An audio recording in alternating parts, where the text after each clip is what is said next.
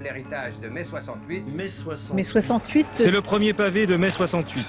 Radio Parleur, le son de toutes les luttes. Il est 17h30, boulevard Saint-Michel, ce vendredi 3 mai. Le caractère anticapitaliste, anti-bourgeois de notre lutte. Mais l'esprit de 68, c'est moi.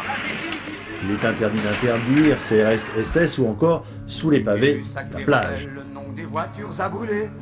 Retrouvez-nous sur radioparleur.net. Bonjour, euh, je m'appelle Ulysse Mathieu, je suis journaliste indépendant. J'ai réalisé avec quelques copains un jeu qui s'appelle Mai 68 le jeu. Il est gratuit, il a été fait euh, en assez peu de temps je crois. Alors euh, l'histoire de, de, de, ce jeu en fait c'est quand même l'histoire de quatre personnes, c'est-à-dire euh, Julien de Saint-Phal, Félix Huel, Lou Adrien Fabre et moi qui décidons en fait de faire quelque chose qu'on n'était pas sûr du tout de savoir faire. Et finalement, on s'est rendu compte au fur et à mesure qu'il y avait des outils qui étaient là, qui étaient gratuits, qui avaient été développés par des gens qui les avaient pensés pour les ouvrir au plus grand nombre. Et ces outils-là, ils nous ont permis de fabriquer finalement ce jeu que vous pouvez télécharger sur votre téléphone. Alors nous, on a choisi de le faire gratuit parce qu'on pensait que c'était sûrement le plus juste vis-à-vis -vis de justement ce mouvement, etc., de le faire télécharger gratuitement. Il y avait cette idée de l'intérêt général, enfin, en tout cas que le plus de monde possible puisse s'en emparer et y jouer, et, euh, et, gratuitement. Ça fait combien de temps que vous bossez sur ce jeu?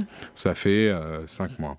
L'idée vraiment à la base de, de ce concept, c'est qu'il y a un personnage, un personnage fictif, qui va vous écrire pendant un mois, et il va vous raconter en fait son itinéraire dans les événements de mai 68. Vous, vous avez le choix, il vous envoie des messages et vous avez le choix entre euh, deux ou trois réponses à chaque fois. Il va s'agir de le guider tout au long du mois et de lui faire rencontrer un peu son destin euh, dans ces événements. Comment il s'appelle ce personnage? Dominique. C'est un prénom des années 60 et c'est un prénom euh, qui est euh, en fait mixte. À la base, on avait euh, l'idée et l'envie d'en faire un personnage qui pourrait être soit un homme, soit une femme. Finalement, il s'avère que vu qu'on est beaucoup de garçons à écrire, à écrire, on en a fait quand même un personnage un peu masculin. C'était plus facile pour nous. Mais voilà, il reste ce petit doute euh, quand même, euh, je pense, qui, qui irrigue euh, le récit. Nous sommes derrière. Nous sommes derrière, les gardes mobiles, ça pleut dans tous les sens. C'est épouvantable, ce sont des dizaines, des centaines de cailloux, de pavés qui volent maintenant. Des voitures se rebrouillent Ah la vache. Pousse-toi. Bon là, il y a deux voitures, trois, quatre voitures qui sont retournées Des, des grilles d'arbres Il va avoir besoin de vos conseils pour avancer. Comme euh, si vous aviez un ami euh, qui vous envoie des textos euh, quand il est dans la merde, etc. Même si ça paraît un peu étrange, alors c'est une relation un peu bizarre puisque finalement vous pouvez pas lui dire grand chose à Dominique, c'est plutôt lui qui vous demande des conseils. Vous pouvez pas lui répondre ce que vous voulez, quoi. Exactement. Et donc du coup, euh, du coup, voilà, on vous propose des réponses, mais ces réponses sont variées et essayent et euh, permettent quand même, je pense, de faire un, un chemin assez divers. En fait, c'est vraiment l'idée, c'est de faire un itinéraire personnel à travers les événements. Mais 68, c'est quand même quelque chose qui est beaucoup du registre, euh, soit du mythologique, euh, c'est-à-dire avec des images un peu d'épinal, de pavés, etc., soit en fait du, du registre d'une interprétation euh, des événements, c'est-à-dire euh, comme un peu la manière dont, Sarkozy le disait en 2008, il faut euh, en finir avec l'héritage de mai 68, un espèce de gloubi-boulga avec euh, quelque chose de poétique, la rébellion, la libération sexuelle, etc. Et nous, ce qu'on a voulu vraiment faire, c'est raconter un itinéraire comme l'aurait pu vivre un étudiant de mai 68. Euh, ces événements-là et comment ça, a pu être une libération et voilà explorer en fait plusieurs euh, petits moments du registre de l'anecdotique et des manifestations mais une personne en particulier. Euh, comment vous rendez compte justement de tous les parcours différents, des gens, des étudiants les plus énervés, euh, jusqu'à euh, celles et ceux qui étaient peut-être un peu dans l'ombre et qui ont vécu 68 un peu, un peu de derrière? Comment vous rendez compte justement de la diversité de ces parcours-là d'étudiants en mai 68 alors voilà, juste pour rappeler que nous, on raconte pas tout mai 68 ou vu de différents points de vue. Nous, c'est vraiment le point de vue d'un étudiant de la Sorbonne. Après, le joueur, il va pouvoir le guider et on a essayé, en tout cas, de faire plusieurs chemins qui représentent un peu des pôles, en fait, des différentes manières que les étudiants ont pu vivre à mai 68. C'est-à-dire, il y a un côté, on peut se retrouver avec Occident, c'est-à-dire en train de lutter finalement contre le mouvement. On peut se retrouver à l'avant des barricades ou finalement à l'intérieur des réunions, etc. C'est-à-dire, en fait, on, dans votre jeu, on peut être de droite. Exactement. Faut faire son choix, faut, faut choisir son camp, quoi. Exactement. Il faut choisir son camp et euh, tout l'enjeu en fait euh, de cette, euh, de ce, justement de ce jeu, c'est de faire que euh, les réponses que l'on fait à Dominique vont le guider prog- progressivement vers l'une ou l'autre de ses possibilités. C'est vraiment l'idée que, en fait, quand vous faites des choix, vous avez peut-être l'impression que c'est anodin quand vous répondez comme ça dans le jeu, mais en fait, derrière, il y a une machine qui se met en branle et qui permet de vous diriger, en fait, petit à petit vers l'une ou l'autre de ces Nous possibilités. sommes sept inculpés et euh, le mouvement a été fait par 142 personnes puisque ce mouvement s'appelait aussi le mouvement des 142. Daniel Cohn-Bendit, votre chef? non, Cohn-Bendit n'est pas notre chef. Euh, Cohn-Bendit euh, a été transformé en leader par la presse d'une part. Euh, il a peut-être un peu joué ce rôle, il a même sans doute joué. Euh, ceci dit, euh, il n'est pas représentatif. Euh, nous le représentons que nous-mêmes, chacun. Il y, a, il y a une manifestation de prévue ce soir, je crois, à 18h30. Oui, je crois, Vous en serez. naturellement. Que comptez-vous faire? Casser la gueule au plus de flics possible. Certes, on relève deux morts, l'un à Paris, l'autre à Lyon, mais ces carcasses de voitures, ces vitrines défoncées, ces arbres coupés vont retourner cette fois la France profonde contre les étudiants. Le serious game, c'est ce qu'on appelle le jeu sérieux. C'est un, un jeu qui raconte, un jeu qui est un nouveau mode de récit, un peu comme la bande dessinée d'actualité. Pourquoi est-ce que vous avez choisi ce format-là du, jeu, de l'appli, euh, plutôt qu'un récit euh, en BD ou euh, qui peut être tout aussi euh, ludique ou un jeu dont vous êtes le héros sur papier? Pourquoi est-ce que vous avez fait le choix du format appli justement? Alors la, base vraiment de, de cette idée, c'est l'idée justement que on puisse vivre la temporalité de mai 68 euh, sur un mois.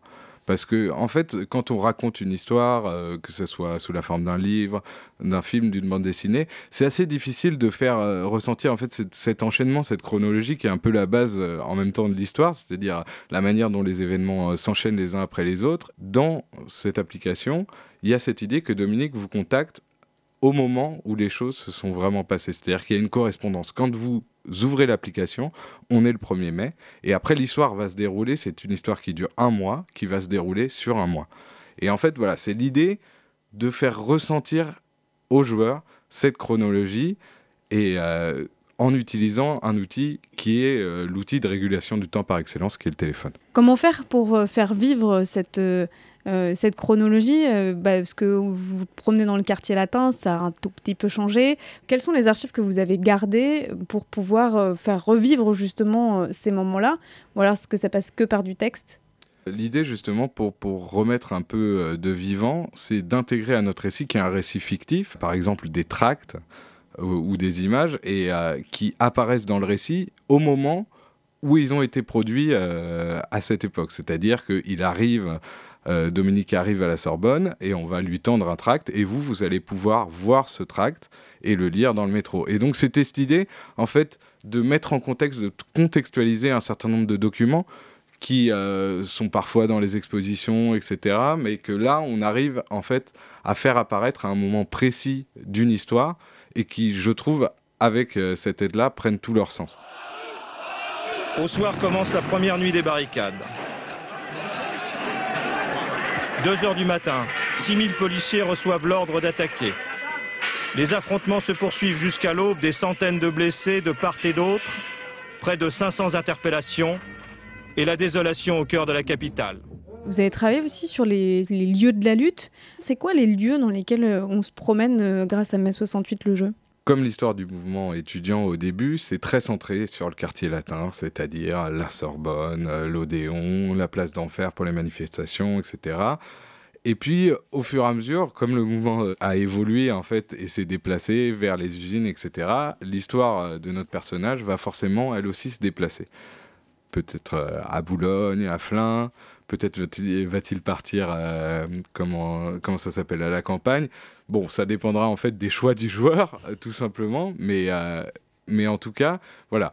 Au début, c'est l'histoire des lieux du quartier latin qui sont les lieux emblématiques du mouvement de 68, c'est-à-dire la Sorbonne, l'Odéon, la place d'Enfer, etc. Pourquoi c'était si important de raconter cette histoire à la fois de, de l'éveil politique, mais aussi celle des documents, euh, celle de, l'histoire euh, au-delà des anecdotes, c'est-à-dire euh, du, récit, du déroulé des événements dans leur intégralité sans être complètement fasciné face aux lanceurs de pavés qu'on voit sur les photos, toujours ressortis au moment des commémorations ou quand on parle de mai 68. Pourquoi c'est si important de parler de mai 68 aujourd'hui comme vous l'avez fait? Moi, euh, personnellement, je trouve vraiment que c'est c'est l'idée de démonter un peu euh, le mythe.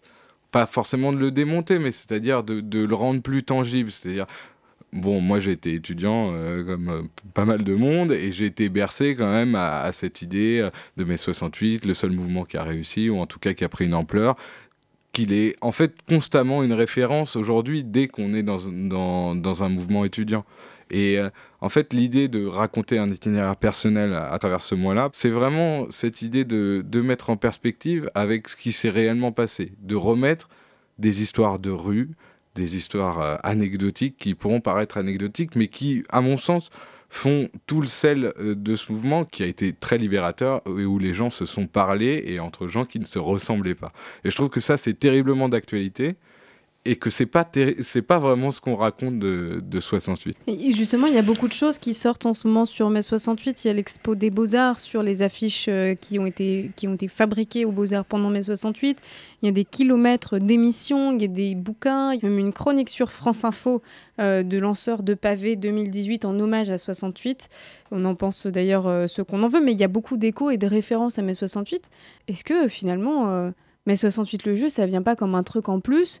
Trop de mai 68 va-t-il tuer mai 68 euh, ou, le discours qu'on en fait? J'ai la prétention de croire que c'est un peu différent euh, de toute la production euh, qui a été faite, puisque c'est assez novateur, malgré tout, dans le récit, et je trouve que ça interroge quand même euh, des choses qui sont pas terriblement interrogées euh, parfois, même s'il y a une production documentaire qui est très bien, et que nous, on s'est appuyé sur euh, une bibliographie qui en fait est très liée à l'histoire des commémorations, c'est-à-dire on a lu des livres euh, de 98, de 2008 et de 2018, puisque c'est à ce moment-là qu'on ressort en fait euh, ce, mythe.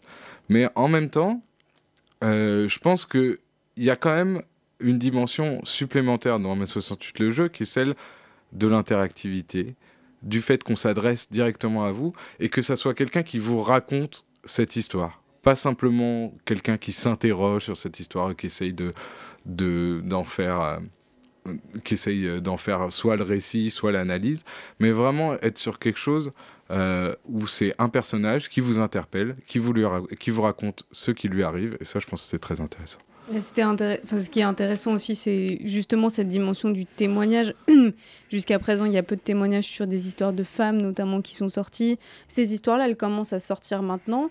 Est-ce qu'on est prêt, en fait, à recevoir cet héritage de mai 68 sans être dans le mythe, sans être dans la glorification? On en a peut-être moins besoin. Est-ce qu'on est prêt à recevoir l'héritage de mai 68 Moi, euh, j'ai fait des études d'histoire.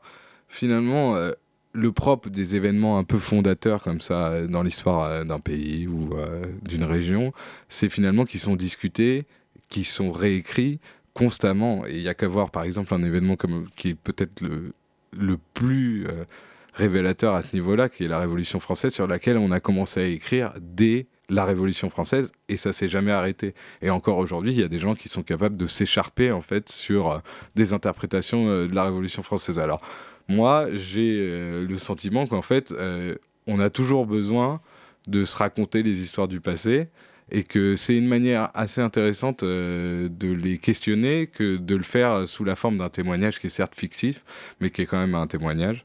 Et, voilà. Donc, est-ce que on en a besoin? Je sais pas. En tout cas, je l'ai fait et je trouve que ça a un sens.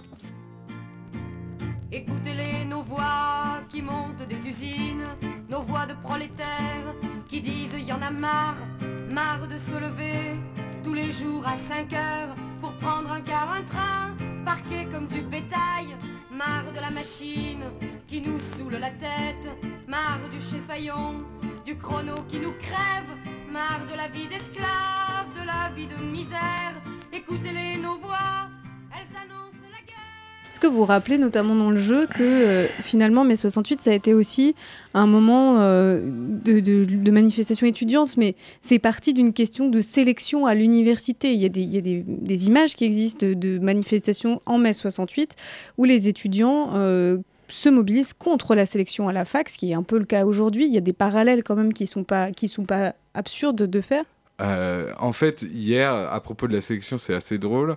Euh, parce que hier, je regardais une archive dans laquelle, qui est la première fois que Cohn-Bendit, Sauvageau et Jetsmar, qui étaient les, leaders étudiants et enseignants de mai 68, sont invités à la télévision le 16 mai euh, 1968. Et dans cette archive, la première question que pose euh, le journaliste, c'est Monsieur Sauvageau, est-ce que vous êtes prêt à faire un référendum pour savoir si les étudiants de France soutiennent votre mouvement et ce que vous êtes en train de faire. Et c'est assez étonnant parce que c'est vraiment une question qui résonne aujourd'hui exactement pareil.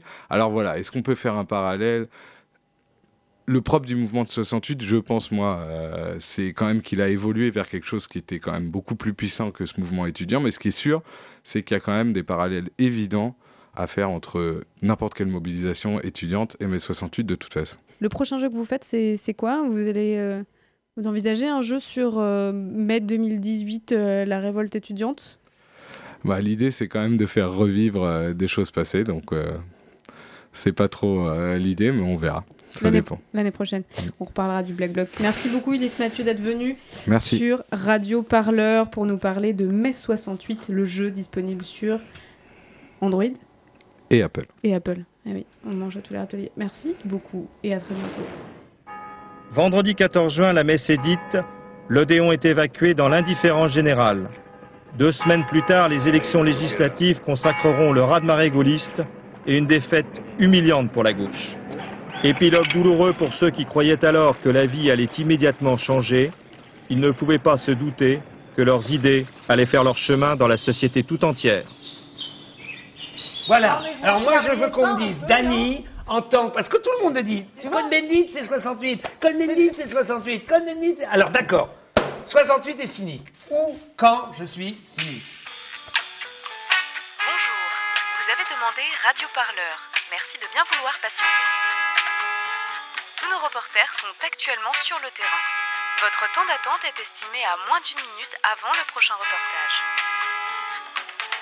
Radio Parleur, bonjour nous nous efforçons d'écourter agréablement votre attente.